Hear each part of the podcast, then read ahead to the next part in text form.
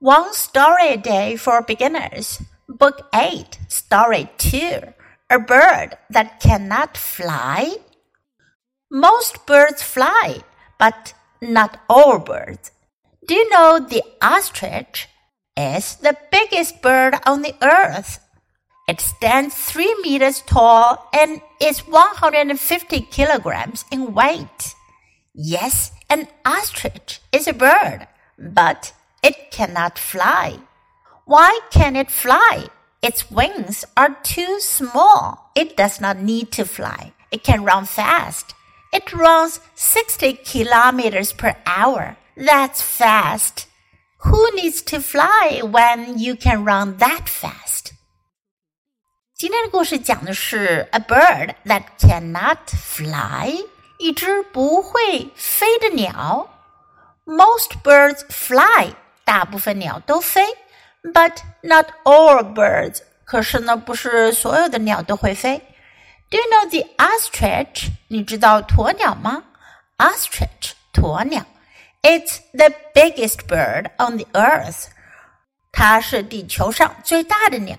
It stands three meters tall。它站着呢有三米高，and is one hundred and fifty kilograms in weight。 重达一百五十公斤，weight 重量体重。Yes, an ostrich is a bird, but it cannot fly. 是的，鸵鸟是鸟，但它不能飞。Why can't it fly? 为什么它不能飞呢？Its wings are too small. 它的翅膀太小了。It does not need to fly. 它不需要飞。It can run fast.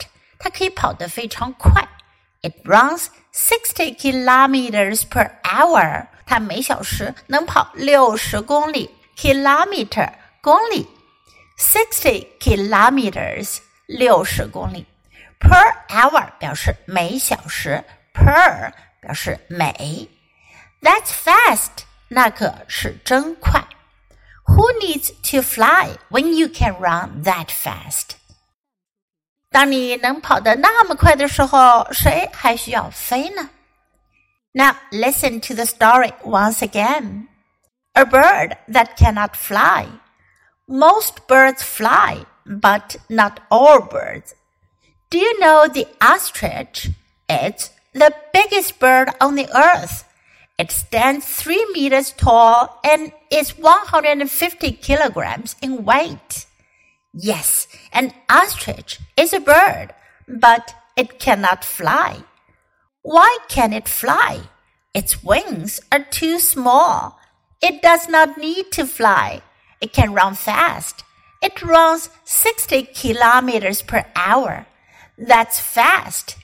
Who needs to fly when you can run that fast?